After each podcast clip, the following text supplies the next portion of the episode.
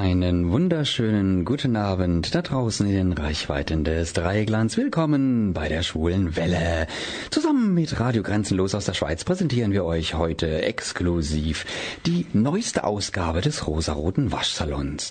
Am Waschbrettbauch, äh, sorry, am Waschbrett ist für euch heute der Dieter. Und am Wäschekorb der Hartmut. Und wir haben den Korb sehr voll heute mit Julian Weaver, dem Musicalstar aus der Rocky Horrorshow. Mit ihm reden wir gleich. Später in der Sendung dann Donato Plögert, ein Sänger und Kämpfer für die Schwulenrechte und Verständigung zwischen Schwulen, Lesben und Muslimen. Gegen 20.10 Uhr sprechen wir mit Petra Blossay, dem RTL-Serienstar aus unter uns. Sie spielt dort seit über 20 Jahren die Irene Weigel. Und gegen Ende der Sendung ein Blitztelegramm von unserem Eurovision Song Contest Korrespondenten Alex aus Wien, der sich gerade jetzt schon in der Halle befindet. Hm, dazwischen gibt es natürlich Nachrichten und ganz am Ende die Veranstaltungshinweise. Und nicht zu vergessen, die Verlosung von 2x2 Gästelisteplätzen für Schwul Last Dance im Restaurant Waldsee zur großen Eurovision Song Contest Party. Nachher, während das Interview mit Julian Weber läuft. Also, Dieter, dann rubbel mal los mit deinem Waschbettbauch. ja, Hartmut mache ich gerne. Also, am Muttertag hatte ich die Gelegenheit, mir ein Musical in Karlsruhe anzusehen. Das mit den meisten Hits nach Mamma Mia, wie ich finde, die Rocky Horror Show. Das Kultstück von Richard O'Brien wurde ja schon 1975 verfilmt, ein Jahr nach seiner Bühnenpremiere. Und wer es kennt, der weiß auch warum. Es ist einfach genial. Im Karlsruher Kammertheater Theater wurde es in einer Wiederaufnahme für einige Wochen gezeigt, mit Julian Weaver in einer der Hauptrollen als Brad Majors, der mit seinem Ganzkörpereinsatz das Publikum begeisterte. Und weil er ein richtig netter Mann ist, gab er mir nach der Show auch noch ein Interview. Aber zuvor noch schnell die Verlosungsaktion für die 2x2 exklusiven Gästelisteplätze auf der größten Gay-Party der Regio, Schwule Dance im Restaurant Waldsee. Einfach während der nächsten fünf Minuten hier im Studio anrufen und die ersten beiden Anrufenden gewinnen. Die Telefonnummer hier im Studio ist 0761 31028 0761 31028. Jetzt anrufen. Ich bin hier im Kammertheater in der Alten Bank in Karlsruhe und habe gerade eben die Rocky Horror Show gesehen. Ich muss immer aufpassen, dass ich nicht Rocky Horror Picture Show sage. Das wäre dann nur der Film. Nein, es war live auf der Bühne hier in den Kammerspielen in Karlsruhe.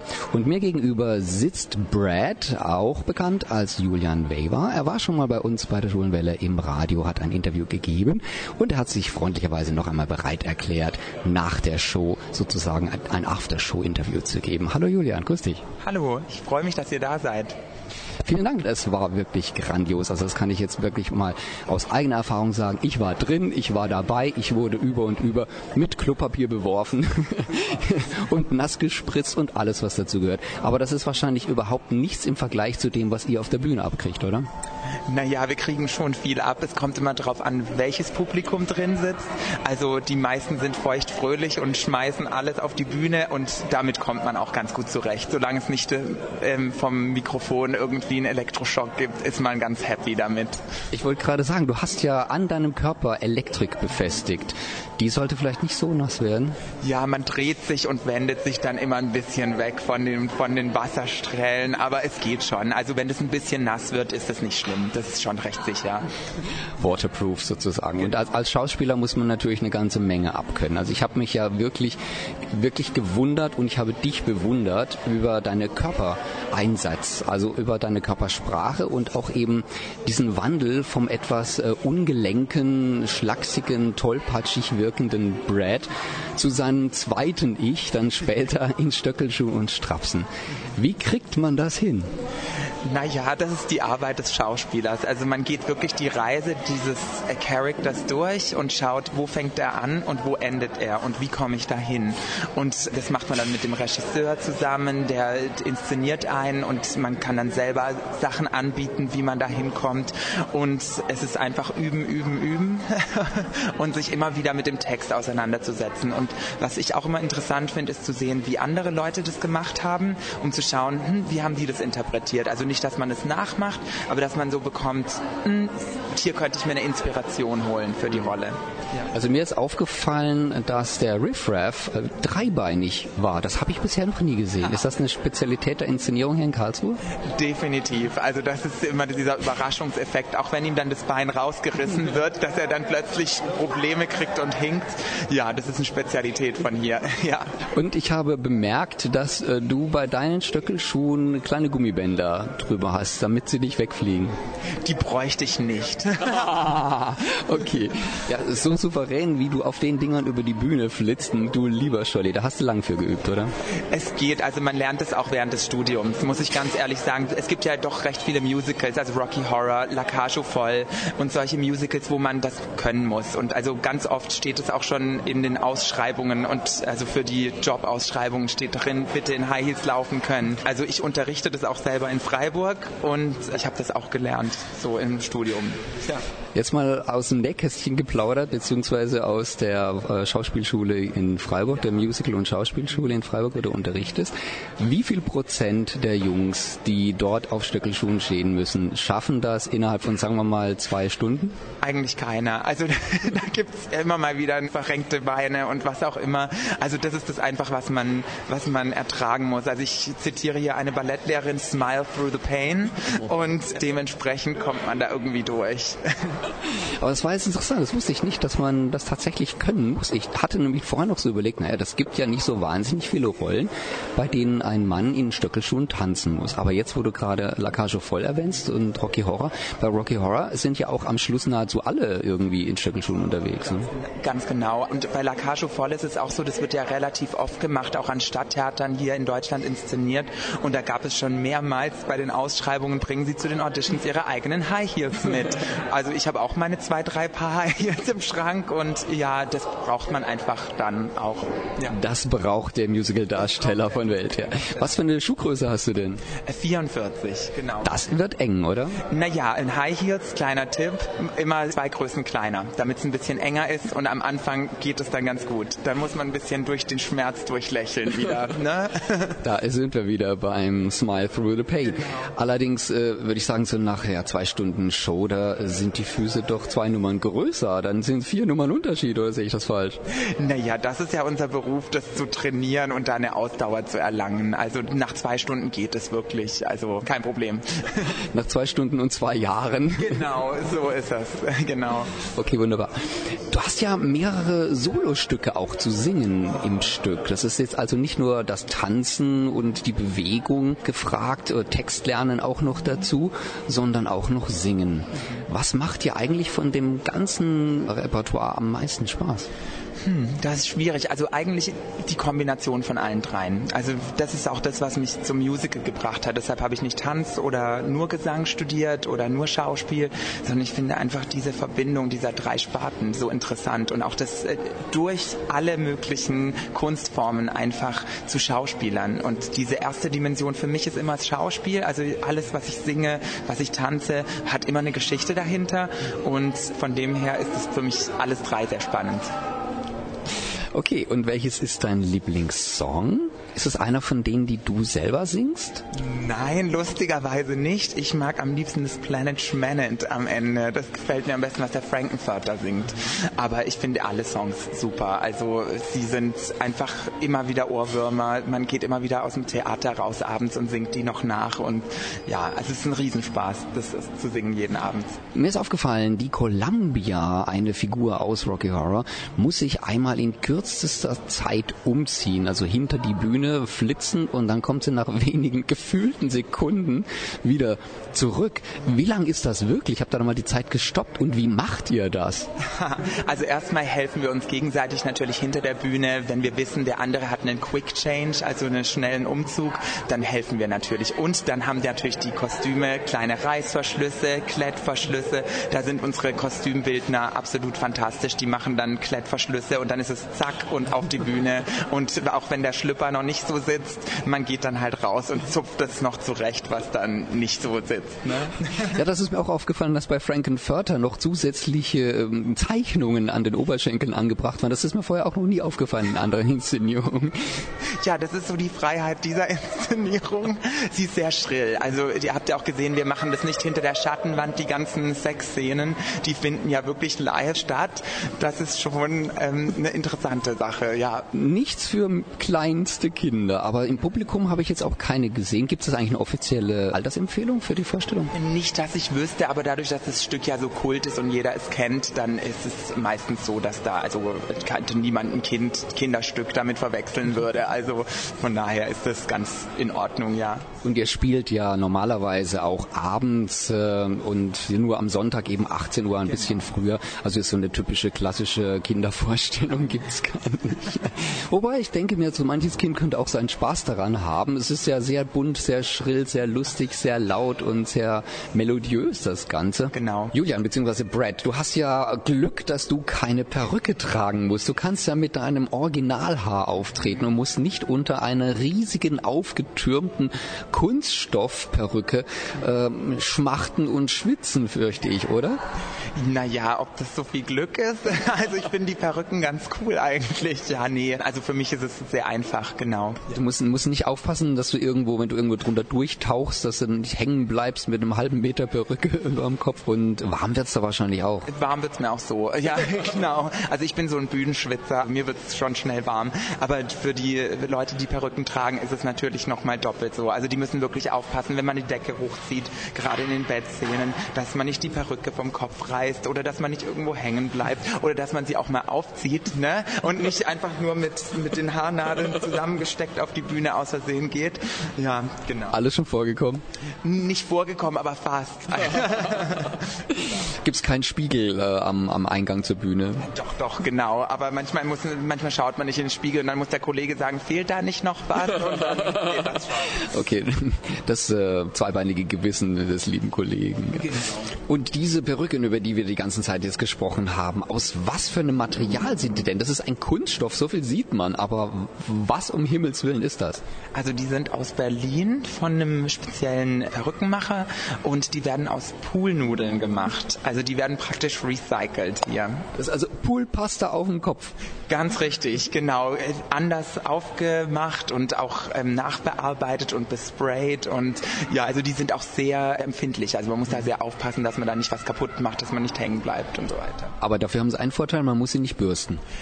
Das ist super und sie sind super leicht natürlich. Also so eine Poolnudel, die kann man ja schon mal jemandem auf den Kopf hauen und ähm, von daher sind die ganz leicht. Das sieht aus wie eine Betonfrisur, ist aber ganz leicht und fluffig, hat alles seine Vorteile. Du hast eine Brille auf als Brad. Ist das Fensterglas oder deine eigene? Also ganz ehrlich, ohne die Magic wegzunehmen, da ist gar kein Glas drin, weil das durch die Scheinwerfer spiegeln würde und dann kriegt man ja die Augen nicht mehr richtig mit. Aber von unten sieht es natürlich so aus, als wäre es eine echte Brille. Ist ein ganz top modernes Modell zurzeit. Äh, Hipster wieder, ne? Ich, das kommt alles wieder, ne? Das ist wieder hier, wieder voll da. Genau.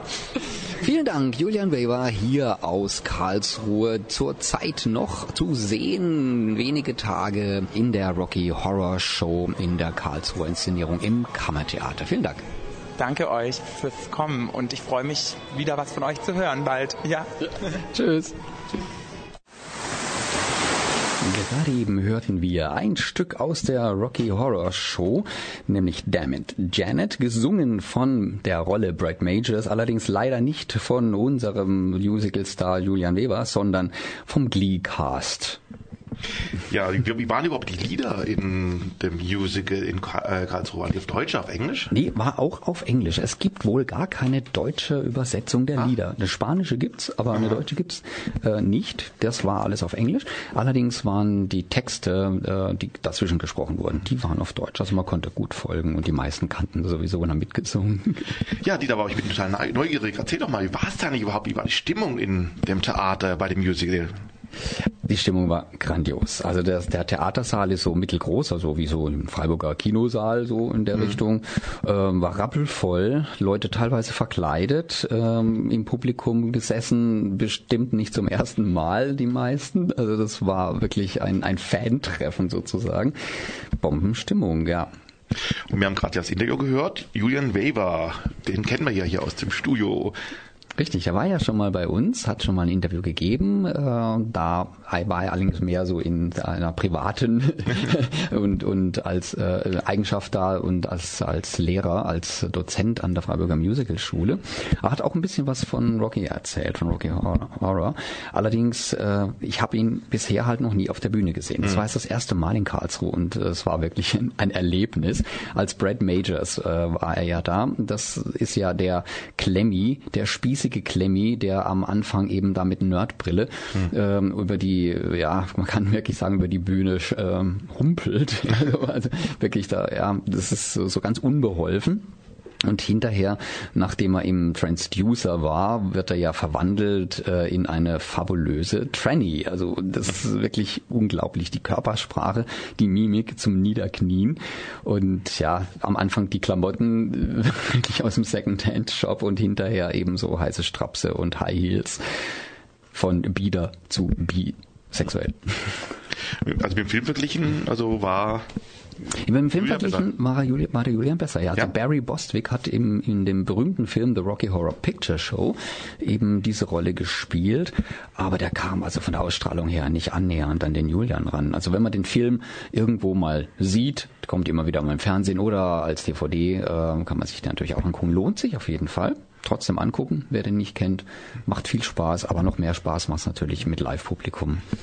Ja, und Julian war nicht der Einzige auf der Bühne. Also da gab es ja auch eine Rolle, wenn ich erinnere, Frankenförder. Wer hat den gespielt? Richtig, ein Frankenförder, das ist sozusagen der große Bösewicht, was man so sagen darf, wirklich groß. Der wurde von Manuel Kristanovic dargestellt und ebenfalls genial besetzt. Also das war eine riesengroße Transe auf noch höheren High Heels. Und da war der so trittsicher wie unser eins in Sneakers. Und den Rocky, wen, äh, wer spielt den Rocky? Der Rocky, das ist ja quasi die namensgebende genau, Rolle, die allerdings relativ wenig spricht. Sie mhm. gibt den Namen, aber gibt wenig Text. Das war Timo Melzer eine Idealbesetzung. Auch wieder ein Body wie eine fleischgewordene griechische Heldenstatue hatte natürlich rollengemäß wenig Text, wenig zu sagen, also hat mehr so gegrunzt und animalische Laute von sich gegeben, aber auch hier eine Mimik und eine Körpersprache wie beim Brad, also bei Julian wirklich ganz großes Kino und damit meine ich jetzt nicht nur so die Zuckungen seiner Brustmuskulatur gepaart mit so einem herrlich dämlichen Gesichtsausdruck, das hat also so her herzhaften Lachanfällen im Publikum geführt, also es war alles wirklich perfekt. Und da machte am Schluss der Erzähler noch so einen Insider-Witz. Also der Erzähler, der ist ja per Definition boring. Das schreit mhm. das Publikum immer rein, wenn der irgendwas sagt. Das gehört auch mit dazu. Hast du auch geschrien? Äh, ja. aber natürlich schön leise. Mehr so in mich rein. Ah, okay. Ja. Äh, aber der Erzähler, der ist auch super gewesen und der hat dann mit dem Publikum halt auch immer so ein bisschen interagiert und am Schluss, ähm, als all der ganze Cast auf der Bühne steht, äh, spricht er also auch wieder mit dem Publikum und plötzlich fangen paar Mädels vorne links in, im Saal an zu gackern und zu kichern. Und er stand aber vorne rechts und das hatte also offensichtlich überhaupt nichts mit ihm zu tun. Und da hat er das sofort geschnallt, was da los ist, nämlich, dass Rocky wieder mit seinen Muckis gezuckelt hat. Ne? Und dann sagt also der, äh, der Sprecher, also der Erzähler, na, da zuckt er wieder mit den Muskeln, er kann ja halt sonst nix. Und diesmal schüttelten sich die Darsteller auf der Bühne vor Lachen. Das war so ein Insiderwitz, denn der Timo Melzer ist in seinen jungen Jahren schon ein ganz alter und erfahrener Hase im Business und hat seinen Kollegen und Kolleginnen da oben neben sich eine ganze Menge beigebracht. Also das war Ironie vom Feinsten. Ne? Ausgerechnet der, der am wenigsten zu sagen hatte, war einer der erfahrensten Darsteller auf der Bühne. Die haben sich also ausgeschüttet vor Lachen. Und nach dem Interview mit äh, Julian hat er sich der Timo noch zu uns gesetzt mhm. auf ein Bierchen, auf ein Feierabendbierchen und wir haben uns noch sehr nett unterhalten. Ähm, er war zuvor bei Mamma Mia in Stuttgart zum Beispiel in verschiedenen Rollen, hat also fast alle männlichen Rollen durchgespielt sozusagen. Das nennt sich dann Swing. Darf man jetzt nicht verwechseln mit Swinger. Mhm. Das ist was anderes, ja. Mhm. Und Swing können also nur sehr vielseitige Darsteller machen. Und dann war er in Hamburg bei Ich war noch niemals in New York hat er über tausendmal den Udo Jürgens gespielt und auf AIDA-Schiffen war er als äh, Solosänger unterwegs. Und an dem Tag, an dem ich jetzt da im, Ki äh, im Kino, sage ich schon, im Theater war, da hatte er einen Tenortag, wie er das nannte. Also er hat eigentlich einen hohen Bariton als Singstimme und er kam aber an dem Tag ein bisschen höher raus als sonst. Und das hat er dann auch ausgespielt. Und das äh, gehört natürlich auch zu einem guten Musicaldarsteller dazu, dass der halt eben seine Stimme kennt und weiß, was er sich und der Stimme uns im Publikum zumuten kann. Und das war halt dann auch vom Timing her wirklich perfekt. Also den Mann, den muss man auf der Liste haben. Also demnächst ist er in Stuttgart als Rocky zu sehen, also von mhm. Rocky Horror zu Rocky. Timo Melzer, mal so als Tipp.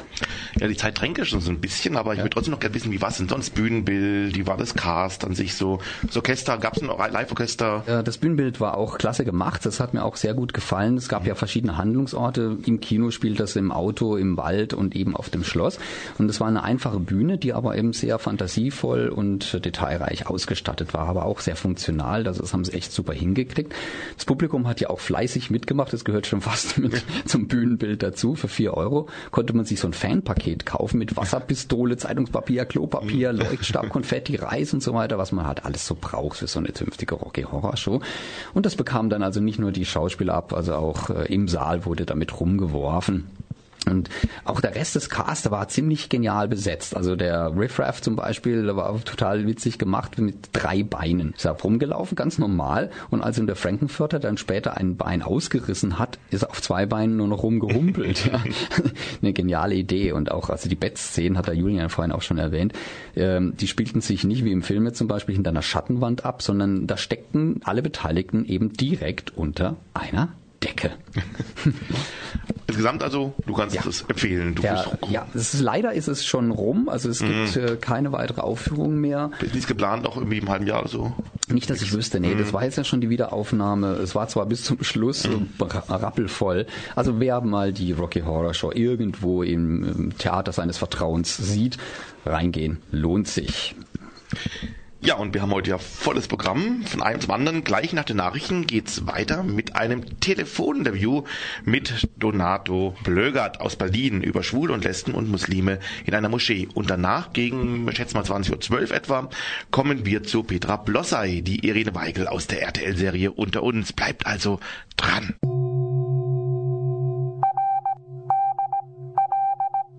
Hier ist das erste deutsche Radio Dreieckland mit den Nachrichten der schwulen Welle.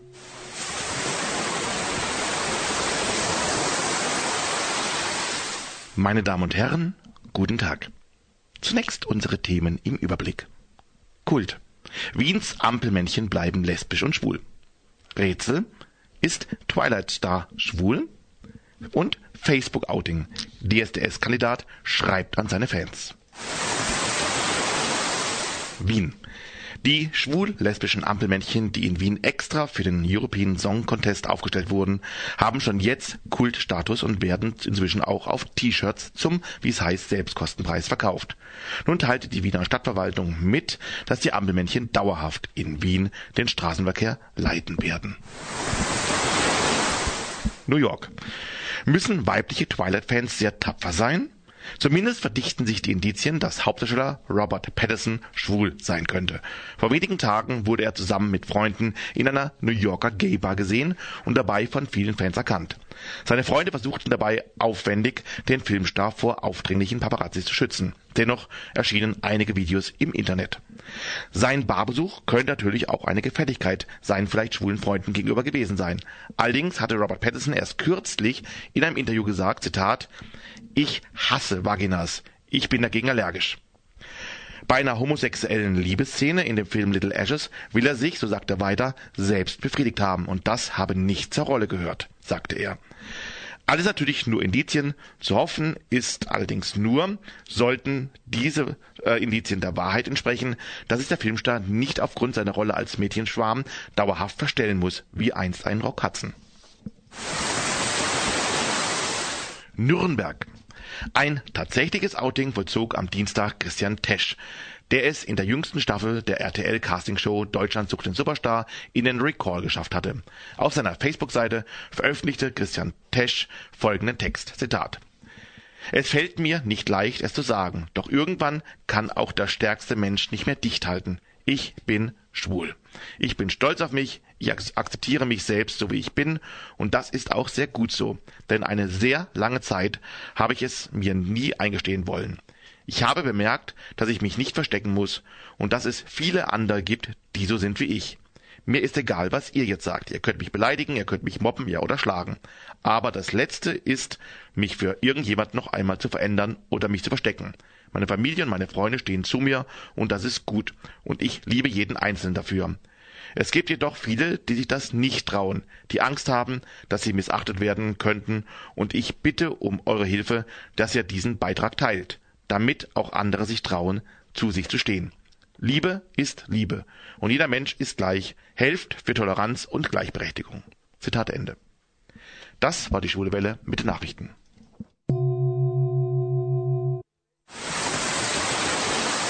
Hallo, hier ist Ann-Sophie, ich bin die deutsche Teilnehmerin für den ESC und ihr hört die Schwule Welle bei Radio Dreieckland.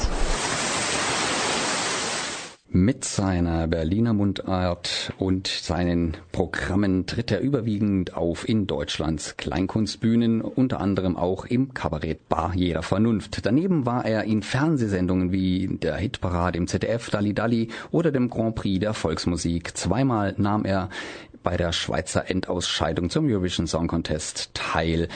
Einmal als Texter und einmal als Interpret. Inzwischen schreibt er auch öfter Lieder für andere Künstlerkollegen wie Romy Haag, Marie-Louise Nikuta, Olaf Henning, Stefan Runge und diverse Kabarettkollegen. Aber da ist noch mehr. Am Telefon in Berlin ist jetzt exklusiv für uns und für euch Donato Plögert. Hallo Donato. Hallo Dieter und hallo lieber Hörer. Freut mich sehr. Vielen Dank, dass du dir ein wenig Zeit für uns genommen hast. Äh, gerade hörten wir ja schon einen Titel von dir. Liebe lässt sich nicht verbieten. Ja. In einem ganz speziellen Mix mit dem russischen Sänger Dick. Was war denn die Geschichte dahinter? Oh, die Geschichte ist eine schöne Geschichte. Ähm, es gibt hier in Berlin eine, eine Community-Brücke, die heißt Raduga-Brücke. Berlin-Moskau. Berlin-Moskau sind Partnerstädte, das weiß kaum jemand. Und die Partnerschaft wird seit langem auch leider nicht mehr gepflegt, wegen der Zustände zwischen Westeuropa und Russland. Und äh, die sprachen mich halt an und sagten, ob ich mich dafür mit einsetzen würde, weil sie wussten, dass ich äh, oft in Ukraine war und in Russland war. Und habe ich gesagt, ja, mache ich gerne. Und äh, ja, dann fragten sie, äh, ob man da halt nicht ein Lied schreiben könnte zu dem Thema. Und da habe ich gesagt, ja, wenn natürlich, dann eben Thema Homophobie und nicht nur Thema Russland oder wie, wie dass wir alle Freunde sind. Und dann sprach ich Christian Brun an. Das ist der Komponist von Marmorstein und Eisenbricht, Wunder gibt's immer wieder, Captain Future, Patrick Packard etc. Also irgendwie 2000 Lieder hat er schon geschrieben. Und er sagte mhm. gleich, er macht das. Er unterstützt auch gerne die Community, weil er gesagt hat, äh, man ist schwul von Geburt an und er ist eben hetero mit fünf Ehefrauen, sagt er, das ist sein Pech. und äh, der, er macht das halt sehr gerne und so entstand dieses Lied und dann habe ich halt zur Bedingung gemacht, dass wir das dann als Duett machen mit einem russischen Sänger und der ist dann auch hier eingeflogen und mit dem habe ich dann auch das Lied aufgenommen und beim Berliner CSD auch gesungen. Ja, cool. Also man merkt, du bist nicht einfach nur ein Sänger oder sogar ein Schlagerfuzzi. Nein, nein, da steckt viel mehr dahinter. Also was auf deinem Kreativkonto steht, da bist du fett im Plus schon mal.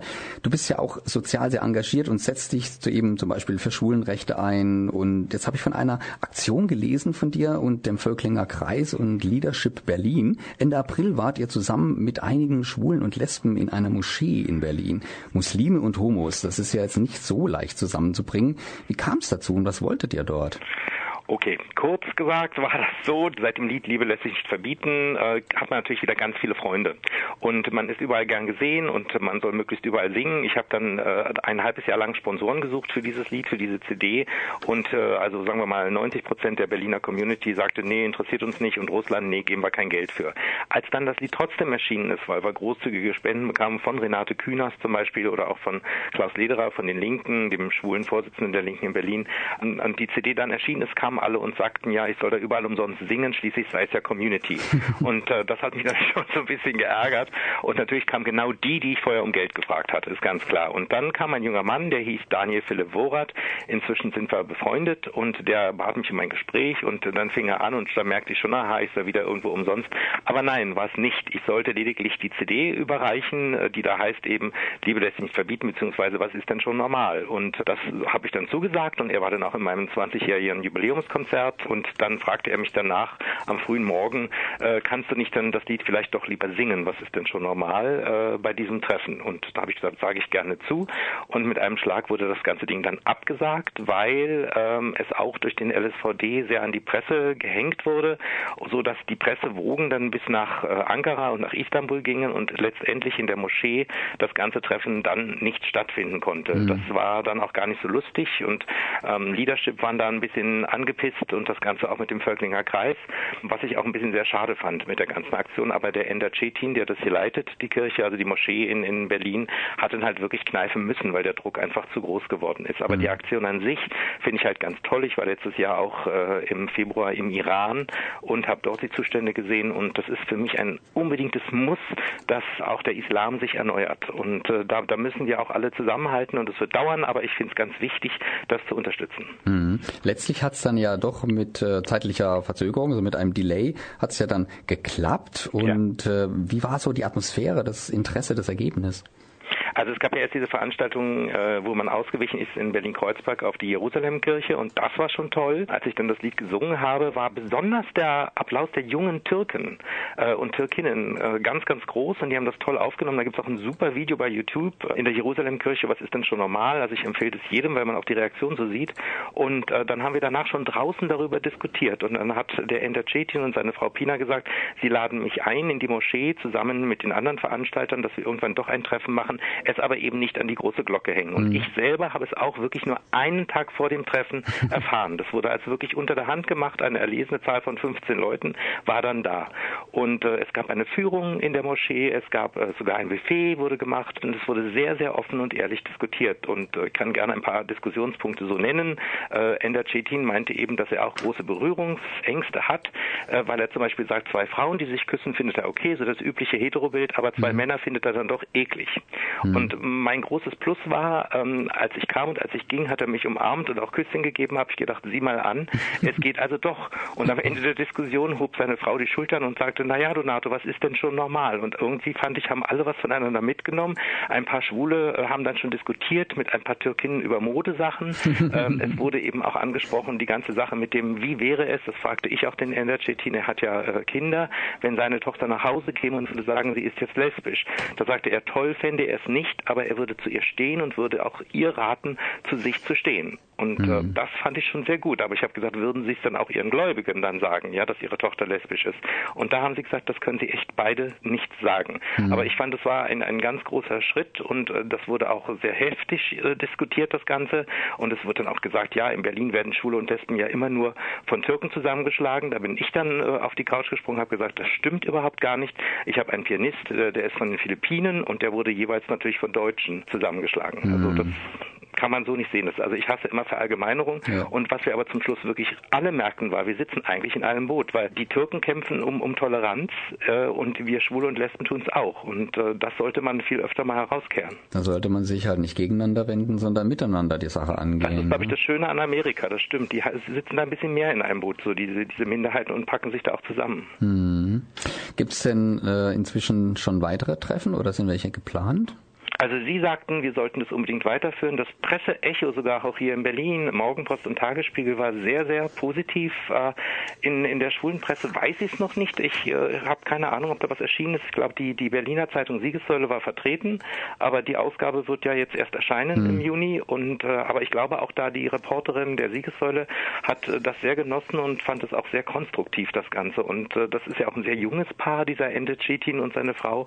Ich glaube, dass die viel bewegen können. Und wenn wenn Sie vielleicht erstmal anfangen, vielleicht können wir das auch noch auf andere Städte in Deutschland ausdehnen. Das wäre sehr schön. Ja, cool. Also super ist das, äh, nicht normal.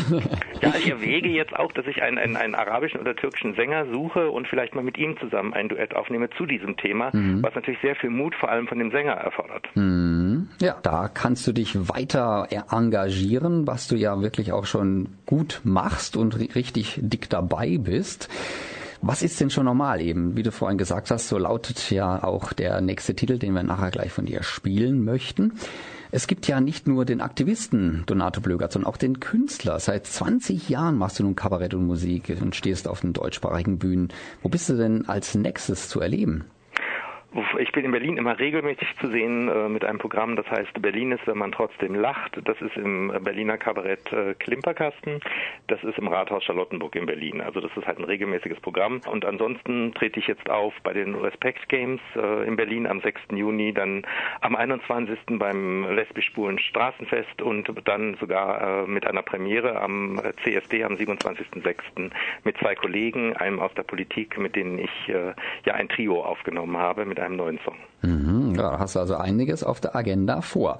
Dann will ich dich nicht länger aufhalten. Herzlichen Dank für das Gespräch und äh, sag uns jetzt nochmal schnell deine Homepage, wo man was über dich erfahren kann und auch deine Lieder bestellen kann. Also erstens mal, das war kein Aufhalten, das habe ich super gerne gemacht mit euch. Dankeschön. Und zweitens mal, die Homepage ist äh, www.donatoplögert, alles zusammengeschrieben, Plögert dann mit OE, www.donatoplögert.de und dasselbe als E-Mail dann eben kontakt.donatoplögert.de. Man kann mir auch gerne schreiben, ich schreibe auch gerne zurück. Ich finde, das ist man auch den Leuten schuldig. Vielen Dank nochmal und liebe Grüße nach Berlin, gleich nach Donato Plögert. Was ist denn schon normal? Geht's weiter mit einem Exklusivinterview mit RTL-Serienstar Petra Blossay über Unter uns und Musik. Und ihr hört nun also Donato Blögert und wir rufen derzeit Petra Blossay ein. Bis gleich. Hallo zusammen, ich bin Benjamin Kiss, ich spiele den Henning Fink bei Unter uns und ihr hört zurzeit die Schwule Welle auf Radio Dreieckland aus Freiburg. Wir sprachen bereits schon mit Lars Steinhövel, Benjamin Kiss und Tabea Heinig, alles Hauptdarsteller der RTL-Erfolgsserie Unter uns, die sich ja in den letzten Wochen wieder sehr guter Quoten erfreut. Unsere bereits schon kleine Reihe an Interviews bei der Schwulen Welle wollen wir heute erweitern, aber nicht mit irgendwem.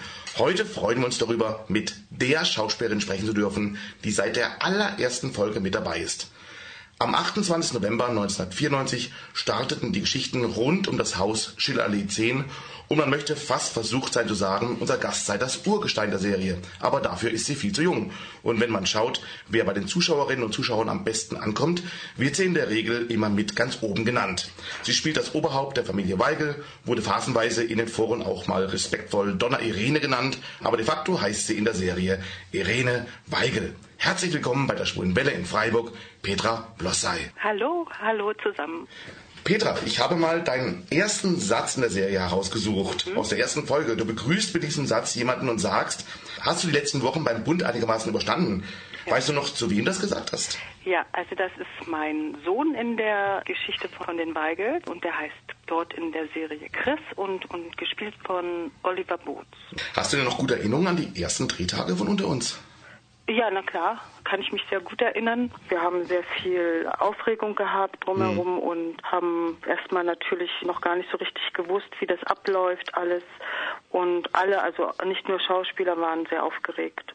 Das war aber in den ersten Wochen so und wir hingen auch mächtig. Wir hatten auch Überzeit, also wir mussten einfach länger im Studio bleiben und also das war am Anfang alles nicht so einfach. Inzwischen seit über 20 Jahren bei unter uns, aber davor warst du ja in der ehemaligen DDR auch schon eine sehr gefragte Theaterschauspielerin. Ich habe mal nachgeschaut, du hattest eine Tanzausbildung an der staatlichen Ballettschule in Berlin, warst unter anderem am Deutschen Theater in Berlin und einige Jahre auch am Staatstheater Cottbus. Mhm. Und 1990, so las ich, hast du auch Kabarett gemacht. Mhm. Parallel zum Theater sah man dich aber auch in Filmen wie Bin ich Moses oder im DEFA-Film Die Stunde der Töchter. Und mhm. du spieltest auch in der Historienserie Front ohne Gnade mit.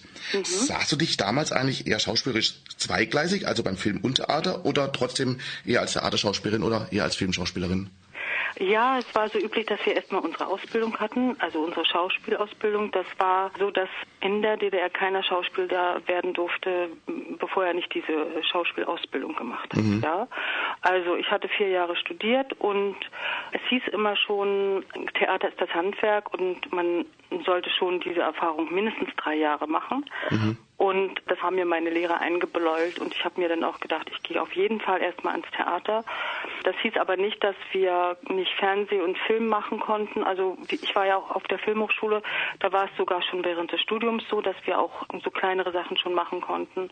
Erstes Studienjahr war verboten, da haben sie uns noch nicht rangelassen, aber es ist eigentlich so üblich gewesen, dass wir zweigleisig gefahren sind, wenn das Theater uns freigegeben hat. Ja, ich hatte am mhm. Anfang sehr viel zu tun Und dann waren natürlich auch noch Filmangebote und teilweise konnte ich manche Sachen nicht machen. Hast du eigentlich heute noch Zeit, ab und an auf der Bühne zu stehen? Das letzte Mal stand ich auf der Bühne 2009 und da war das noch nicht so, wie wir jetzt drehen. Also auf der einen Seite ähm, ist es ja jetzt so, dass wir auch mehrere Pausen haben und sogar eine recht große über Winter. Und da ähm, sieht es ja eigentlich so aus, dass man da auch Theater spielen könnte. Es gestaltet sich alles nicht so einfach, weil es genau auf den Punkt, genau ein Angebot zu bekommen, erstmal mhm. schon sehr schwierig ist. Und man muss, wenn man dann tatsächlich doch mal wieder Theater spielen möchte, sehr vorausdenken. Also man muss schon ziemlich viel vorausplanen. Also dass die Schreiber jetzt von unter uns das vielleicht auch so machen, dass dass Irene gerade nicht so viel zu tun hat oder nicht so. Also es gestaltet sich etwas schwieriger als früher, mhm. weil früher haben wir durchgedreht das ganze mhm. Jahr und und da gab es schon mal die Gelegenheit äh, Theater zu spielen. Was so. nicht heißt, dass ich das nicht mehr machen möchte. Mhm. Ja. Also weil man die Gelegenheit wieder mal gäbe und es wird gut passen. Sähe man dich ja. schon wieder auf der Bühne ja. auf jeden Fall. Ja. Seit 1994 nun bist du also bei unter uns. Ja. Wie bist du damals zu deiner Rolle gekommen und hast du dir damals schon vorstellen können, so lange in einer Serie mitzuspielen? Also das war überhaupt noch nicht äh, so gesagt. Also kein Mensch wusste es, dass äh, unter uns so lange laufen wird, ist ja klar. Hm. Also auch noch nicht mal zwei Jahre. Also das war auch wie alle anderen Serien erstmal ein, ein Versuch und erstmal gucken, wie das ankommt.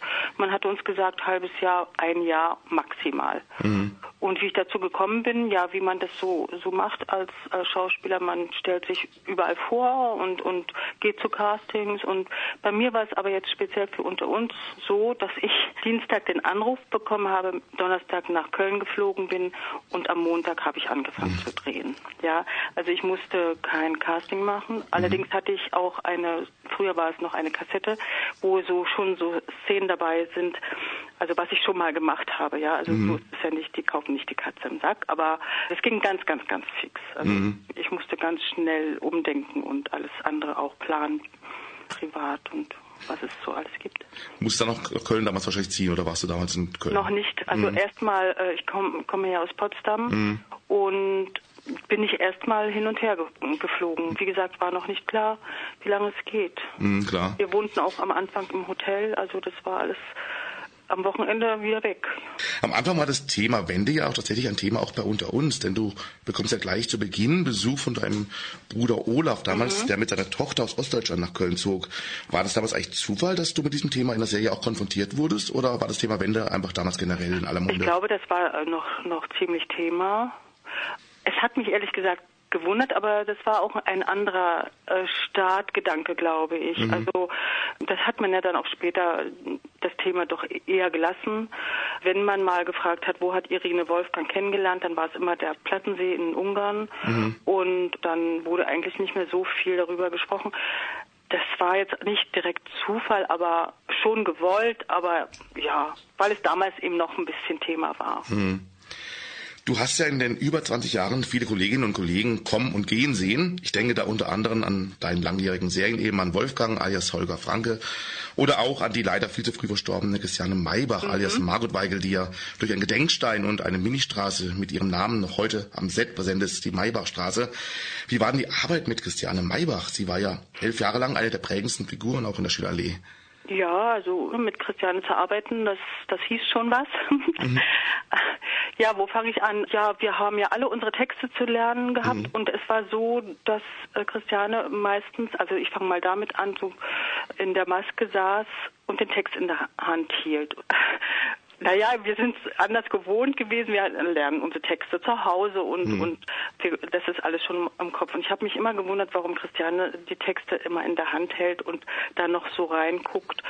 Bis ich dann auch verstanden habe, gerade jetzt, heute, warum das so ist, weil Christiane ist ja auch schon älter gewesen und ich glaube, das hat damit zu tun gehabt, dass sie einfach ihre Texte nur kurzfristig lernen konnte. Mhm. Ja, also nicht jetzt grundsätzlich so gearbeitet hat, sie hat sicherlich äh, sich da auch zu Hause mit beschäftigt, aber es ist so, dass das Textlernen, je älter man wird, schneller wieder verschwinden, mhm. ja. Und äh, das war mir damals nicht bewusst und das hat mich sehr gewundert. Das ist das eine. Dann während des Drehs passierte es manchmal, dass sie die Kollegen einfach über, überrannte. Also insofern, dass, dass sie nicht abgewartet hat, dass der andere, der Kollege auch mal einen Text hat. Also das klingt jetzt alles negativ. Mhm. Nein, im Gegenteil. Es war teilweise sehr komisch mhm. und sehr humorvoll. Mit Christiane gedreht zu haben die ganzen Jahre war für mich immer köstlich. Also es war immer irgendwas los. Es, sie hat wunderbar erzählen können. Ich habe sie auch oft besucht, zu Hause und privat soweit ja, also, mhm. also eine ganz tolle und eben vor allem eine sehr gute Schauspielerin, Kollegin und Schauspielerin. Man erinnert sich ja heute noch sehr gerne an sie, also auch in Forum ja. lese ich immer wieder mal, dass über sie gesprochen wird, über Margot und so weiter. Ja. ja, wir reden da gleich weiter, machen ganz kurze Musikpause. Du hast dir gewünscht etwas von Rufus Wainwright und wir haben uns dann Halleluja ausgesucht. Ja. Rufus Wainwright, hast du ihn schon mal gesehen oder? Nee, leider live nicht, nein. Mhm. Ja. Also Halleluja von Rufus Wainwright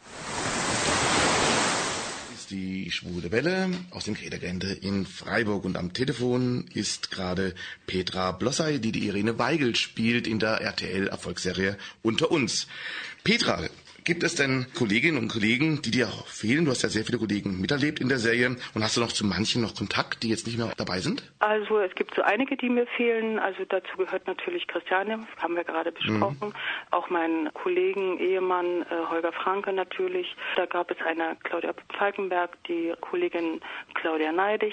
Die fehlen mir schon und immer noch ein paar mehr. Mhm. Kontakt habe ich zur Claudia. Mhm. Bei guten Zeiten, schlechten Zeiten bedeutet ja oft so ein Ausstieg eines Ehepartners auch, dass der andere Part oft ebenfalls droht auszusteigen. Hattest du damals mhm. nach Holger Frankes Ausstieg auch darüber nachgedacht, beziehungsweise war das damals Thema oder sahst du das eher dann doch als eine Art Startschuss, sondern eine Chance für die Rolle der Irene? Denn Wolfgang Zweiges Tod bot ja auch viele neue Konstellationen und neue Geschichten für dich.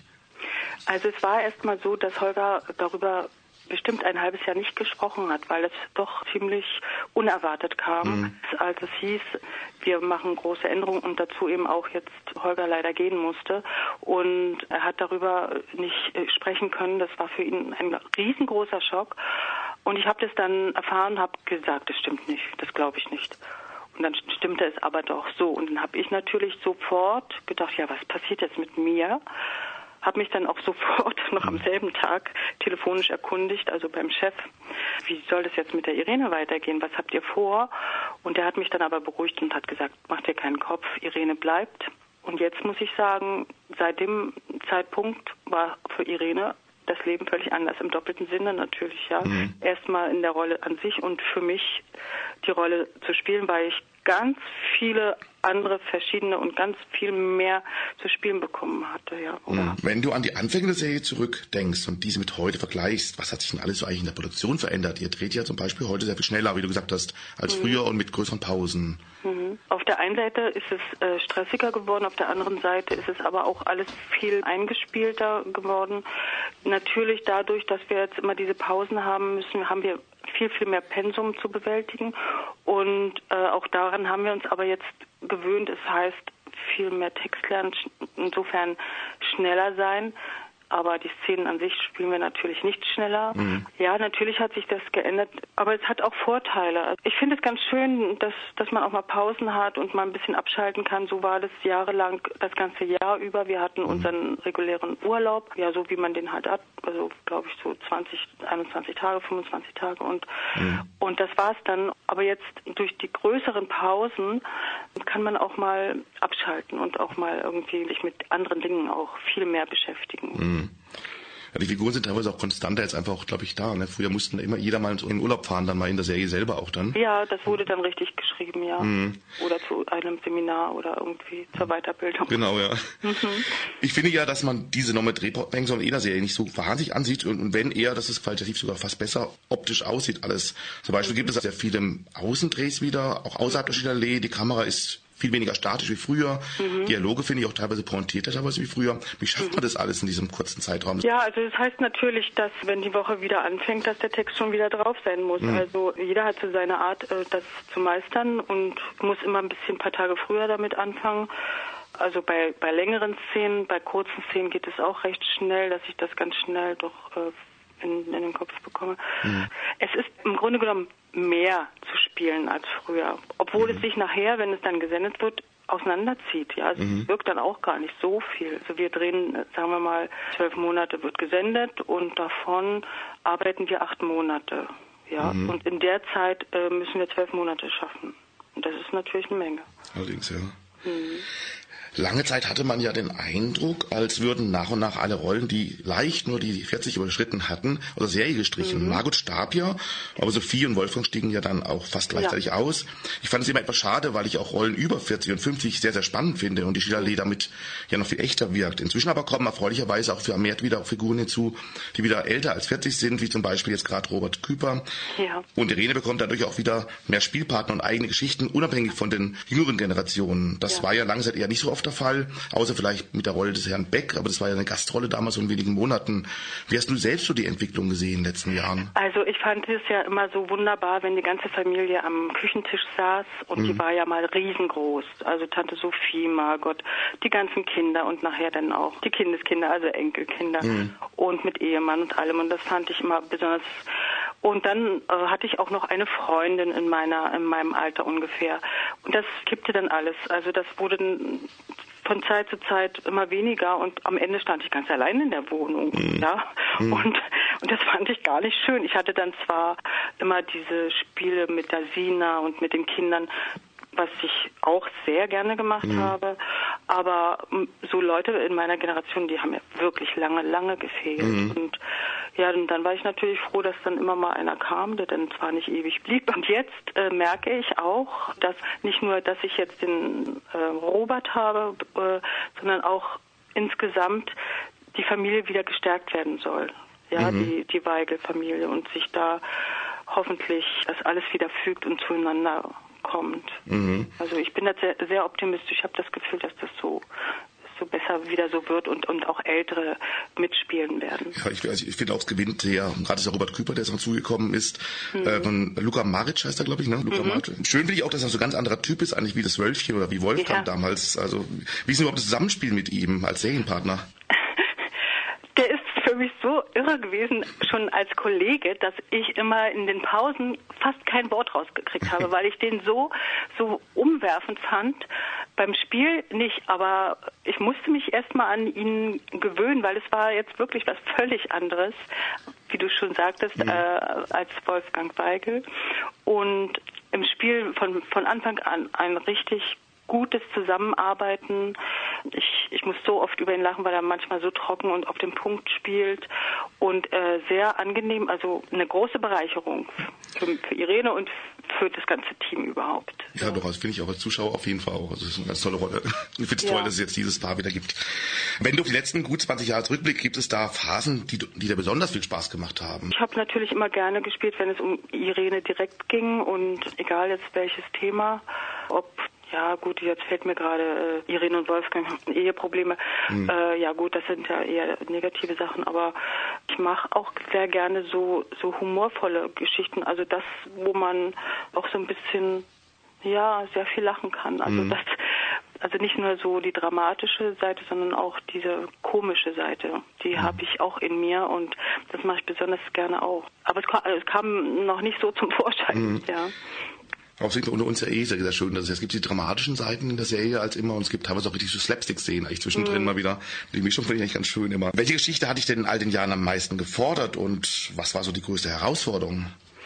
Also da muss ich schon immer wieder sagen, äh, dass es doch die Szene war, als Wolfgang gestorben ist. Mhm. Und da wird eben auch dieses Halleluja-Lied gespielt. Also es wurde natürlich später dann erst äh, draufgelegt, um das mal zu erwähnen. Mhm. Ja. Also diese Szene, die war ja in, in der Klinik, äh, also direkt im Krankenhaus, und er starb ja in der Geschichte im Krankenhaus. Mhm. Und also für mich als Petra auch. Und ich weiß noch, wie das ganze Team als die Szene dann vorbei war, es war to tatsächlich Totenstille. Mhm. Äh, und, und, und der Regisseur kam dann auf mich zu und hat gesagt, Petra, ich habe so Gänsehaut bekommen und alle waren so, also mitgenommen natürlich. Die Szene ist, bringt es mhm. ja natürlich. Und es war aber auch sehr, sehr, sehr schwer zu spielen. Mhm. Das glaube ich, ja. Hm. Sagen wir machen nochmal eine ganz kurze Pause und ich habe noch einen zweiten Musikwunsch von dir und zwar Anthony and the Johnsons. Ja. Erfinder hm. Fistful of Love. Kannst du was dazu sagen? Äh, ja, ich war äh, im letzten Sommer in, in Madrid und da mhm. hatte er ein Konzert gegeben. Da habe ich ihn auch zum ersten Mal live erlebt. Also ich finde, dieser Mann hat äh, unheimlich was Außergewöhnliches und, und Spirituelles auch, finde ich. Und das war der Teufel los da im Theater, im Real, Theater Real von Madrid. Und ich mag sowas auch, so ein bisschen sowas Schräges, also ja, wie man es auch nennt. Mhm. Ja, durch einen Freund bin ich draufgekommen und, mhm. und dann bin ich da nicht mehr weggekommen. ja. Dann hören wir jetzt mal rein in Fistful of Love. Das war Anthony and the Johnsons und Fistful of Love. Hier ist die Schwule Welle aus Freiburg und wir haben am Telefon Petra Blossay, die die Irene Weigel in der RTL-Serie unter uns spielt. Petra, wirst du eigentlich auf der Straße oft als Irene auch angesprochen und wenn ja, wie gehst du eigentlich damit um? Ja, äh, ich werde relativ oft angesprochen und das ist immer dann öfter, wenn ich wieder mehr zu sehen bin. Das habe ich äh, in mhm. den Jahren festgestellt. Ja, ich werde leider immer mit Irene Weigel angesprochen. Und wenn es mal dazu kommt, dass ich mit den Leuten reden kann, dann, dann sage ich, ich würde doch gerne äh, meinen eigenen Namen hören. Ist ja wohl klar. Aber der ist auch einfach. Mhm, ja. Aber mein privater ist, ist irgendwie nicht so geläufig. Ja. Die aktuellen Folgen deuten ja darauf hin, dass sich gerade wieder einmal ein extrem spannender Handlungsstrang entwickelt. Eine neue Familie taucht in der Schilderlee auf, die zwar vordergründig sehr nett wirkt, aber ganz offensichtlich etwas Böses im Schilde führt. Wir wollen natürlich nicht zu viel verraten, was da noch kommt, aber wie sind denn solche Dreharbeiten, bei denen alle immer so extrem fies spielen dürfen, alles so dramatisch wirkt? Wird da bei den Dreharbeiten teilweise am Set dann in Wirklichkeit ganz viel gelacht darüber, weil es ja doch sehr alles so dramatisch ist? Also die Sache ist ja die, dass wenn ich mit den in Anführungsstrichen fiesen Leuten drehe, mhm. ist ja das Spiel gar nicht so, weil mir gegenüber, der Irene gegenüber sind die ja ganz freundlich. Also der, der Patrick ist in der Konditorei jetzt. Also gut, mhm. das ist jetzt schon ein bisschen verraten. Und ich spiele ganz normal mit den, die Szenen sind so, dass das erstmal alles ganz normal äh, läuft. Da ist nichts Fieses dabei. Das, das, was fies ist, das sehen die Zuschauer. Mhm. Ja. Und also im Grunde genommen spiele ich jetzt mit einem Kollegen ganz normale Sachen. Erst am, am Schluss stellt sich ja heraus, was da wirklich dahinter steckt. Mhm. Und wie ist denn die Arbeit mit den drei neuen? Äh, Sehr professionell. Also der den Patrick spielt, der kommt vom Theater, der kann sein Handwerk, das merkt man auch sofort und und dann sind die drei, also die Olivia, die die, die Rolle spielt, sie ist ja ganz äh, Anfängerin und mhm. die, die erwachsenen beiden, die Mimi Fiedler und Hanno, die üben mit der Olivia immer ein bisschen, ah, ja. Also das finde ich ganz lustig und das kommt dann auch manchmal, obwohl es eine ernste Sache ist, aber sehr, sehr lustig rüber. also es ist dann so Spaß in der Kantine, mhm. ja. Ja, auf jeden Fall sind wir sehr gespannt, wie es weitergeht. Das wirkt sehr spannend, dieser ganze Handelsstrang, was man jetzt schon sicher. sieht. So in den ja. Ja, wir sind ja von der Schwulen Welle. Natürlich muss ich auch was darüber nachfragen. Die Serie spielt ja eigentlich in Köln. Dennoch gibt mhm. es ja mhm. so gut wie keine lesbischen und schwulen Rollen in der Serie, außer mhm. vielleicht so phasenweise der Ringo oder der Rebecca hatte mal eine kurze lesbische Phase. Bei anderen Serien ist es ja oft anders. Es ist eher so reiner Zufall. Ich könnte mir ja auch vorstellen, dass Irene einen Schlichtung bekommt und mit dessen Coming-out konfrontiert würde. Wie glaubst du, würde Irene denn überhaupt darauf reagieren? Wäre es von ihrer Rolle her ein Problem oder wäre sie da eher locker? Also ich sage jetzt auf Anhieb, es wäre für Irene kein Problem. Und mhm. sie würde es doch, ja, ich weiß nicht, wie tief sie dann noch in irgendwelchen regelhaften Verhaltensweisen drinsteckt, aber ich glaube jetzt mittlerweile auch nicht mehr. Ich bin davon überzeugt, dass sie das ganz ganz easy und ganz locker aufnimmt. Na gut, wenn es jetzt auch der eigene Sohn vielleicht ist, ja, ich denke, eine Mutter liebt ihr Kind und dann, dann ist es okay. Mhm. So, so denke ich. Mhm. Ja. Schaust du dir eigentlich selber eigentlich unter uns auch ab und zu mal an? Verfolgst du Geschichten der andere Figuren?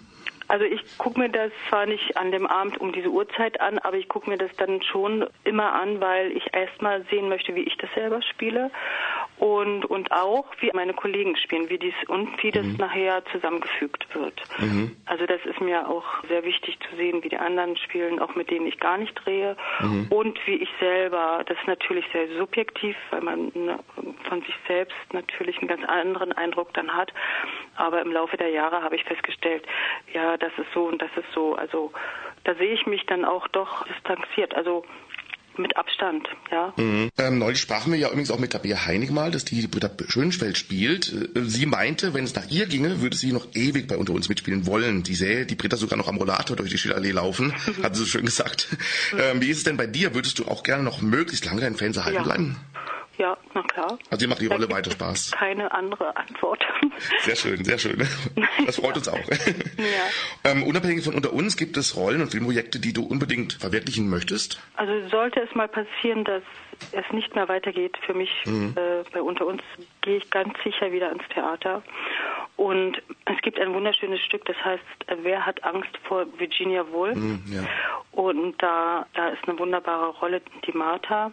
Also das war zum Beispiel oder ist zum Beispiel immer noch eine Sehnsucht, äh, solche Sachen zu spielen. Ja? Mhm. So, Und wenn du nicht die Irene bei unter uns wärst, welche Rolle in der Serie würde dich denn ansonsten noch heizen? Wärst du mal auch Mhm. so richtig gern böse in der Serie? Nein, nicht direkt böse, aber äh, es werden sich viele vielleicht jetzt nicht daran erinnern. Es gab mal eine Familie Falkenberg. Und da gab es die Claudia Falkenberg, die hatte auch zwei Kinder, Ehemann, so wie Irene eigentlich auch. Und die waren ja auch miteinander befreundet. Und ich war immer so ein bisschen neidisch auf meine Kollegin, weil die konnte so schöne verschiedene Seiten zeigen, weil die Geschichte war ja so, dass sie dann irgendwie durch irgendwelche Probleme, die sie dann bekam, Tabletten gen genommen hat und dann auch abhängig wurde und dann, dass sie viel mehr verschiedene Seiten zeigen konnte. Ja. Und da war ich immer ein bisschen neidisch drauf. Ja, also diese Rolle würde ich vielleicht dann auch mal gerne spielen, weil ja, also da viel mehr Ausbrüche an Emotionen möglich waren. Ganz kleinen Haupt davon gab es ja mal neulich, wo du dann, als mal ganz kurz ein Alkoholproblem hattest in der Serie. Ja. Da war so ein bisschen die Richtung. Ja, also dieses Alkoholproblem, das hat sich natürlich jetzt im Nachhinein unheimlich lange gezogen. Also mir hat es dann doch auch nicht mehr so gefallen, also als Petra jetzt als äh, Spielerin so immer die Flasche zu nehmen, zu trinken und basta. Das, also es ist, wenn man eine Geschichte erzählt, auch manchmal sehr wichtig, das gut ins Gefüge zu bringen. Ja, Peter, da wünschen wir dir auf jeden Fall, dass du noch ganz viele ganz tolle Situationen hast bei unter uns, die du spielen kannst. Und wir danken dir ganz, ganz herzlich, dass du heute nach einem sicher sehr anstrengenden langen Drehtag dir etwas Zeit genommen hast für uns. Wo seid ihr jetzt um drehtechnisch eigentlich? Seid ihr jetzt im Sommer wahrscheinlich jetzt, oder? Ja, ungefähr August. Ah, okay, ich bin mal gespannt. ja. Ja, wir wünschen dir noch ganz, ganz viele tolle Jahre in der Schillerlee und freuen uns Ja, auf viele spannende Geschichten mit dir rund um die Familie Weigel. Ja. Und äh, wünschen dir jetzt auch einen schönen Feierabend. Vielen Dank euch auch. Dankeschön. Das Ja, war Petra Blossay, die in der RTL-Serie unter uns seit über 20 Jahren die Rolle der Irene Weigel spielt. Unter uns läuft Montag bis Freitag von 17.30 bis 18 Uhr. Rathaus. Umsteigen zu 2. Conchita says, There are many stations in life. Oh, and this one has a song contest public viewing area. Conchita sagt, das Leben hat viele Stationen. Bei dieser gibt's Song Contest Public Viewing. Ausstieg rechts.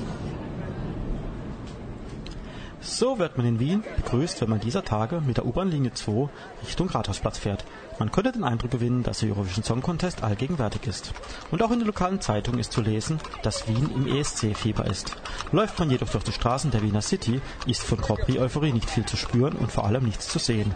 Im Gegensatz zu vielen vorherigen Host-Cities war man hier etwas sparsam, was Fahnen und Plakate betrifft. Die Anzeichen sind eher dezenter Natur, wie zum Beispiel die homosexuellen Ampelmännchen. Wollen wir doch mal sehen, ob die Stimmung an den ausgewiesenen ESC-Locations besser ist. Allem voran das Eurovision Village auf dem Rathausplatz. Nein, da habe ich jetzt nicht mehrere Aufnahmen zusammengemischt. So bunt ist die Mischung im Eurovision Village auf dem Rathausplatz. Während sich an verschiedenen Buden und Pavillons Länder Europas, aber auch Landesteile Österreichs vorstellen, findet am anderen Ende auf der Eurovision-Bühne ein buntes Programm statt. Und jetzt wollen wir mal hören, wie die Stimmung in der Halle ist. Es ist eine Ehre, uns noch mal ganz kurz vorzustellen. Wir sind die Moderatoren der Pre-Show und ich sage schon mal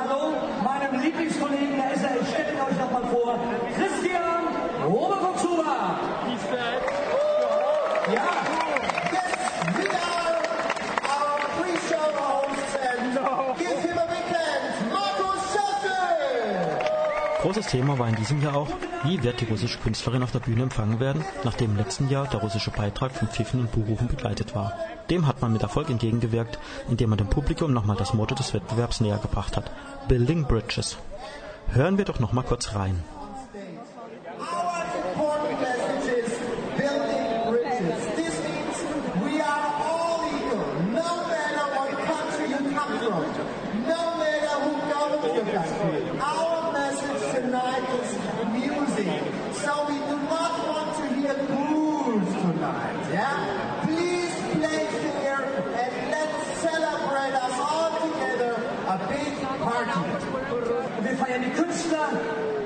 Performances und wir feiern natürlich auch die Länder. Aber nicht das Regime, was möglicherweise dahinter steht. Und noch einmal eine Bitte an euch, seid tolerant, habt Respekt, kein Bu heute rufen, denn niemand, niemand kann sich das Land aussuchen, in dem er geboren wurde. Punkt.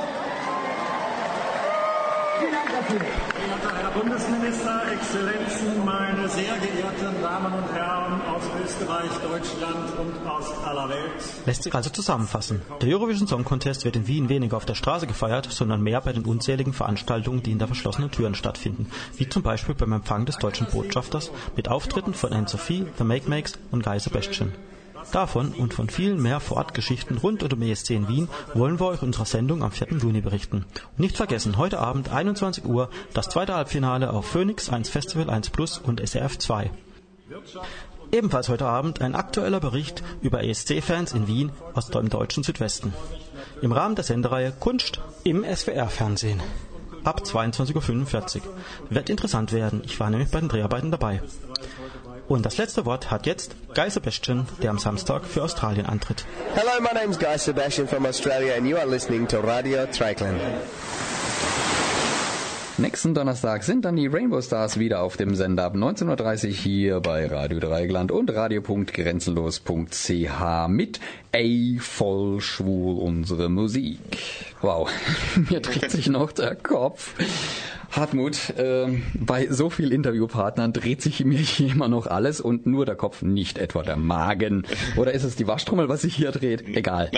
Wir verabschieden uns auf jeden Fall von euch, bedanken uns bei unseren Zuhörern und Zuhörerinnen, allen im Chat und natürlich ganz besonders bei unseren Gästen Julian Weber aus Freiburg. Und natürlich Donato Plögert aus Berlin. Dann liebe zaubernde Petra Blossay aus Köln. Und unserem Alex, den wir nach Wien ausgeliehen haben. Uns hört ihr wieder in zwei Wochen mit dem rosaroten Kaffeeklatsch und den exklusiven Nähkästchenberichten von Alex vom ESC in Wien. Ah, übrigens, direkt im Anschluss an unsere Sendung läuft das zweite Semifinale des ESC aus Wien, bei dem wir in Deutschland und der Schweiz abstimmungsberechtigt sind. Also einschalten auf 1 Festival oder SRF 2. Also, bis dahin. Immer, immer schön schwul bleiben. Tschüss. Tschüss. Diese Sendung wurde Ihnen präsentiert von Schwule Welle, dem einzigartigen und nicht zuletzt wärmsten Programm in der Toskana Deutschlands, mit freundlicher Unterstützung von Radio Dreieckland.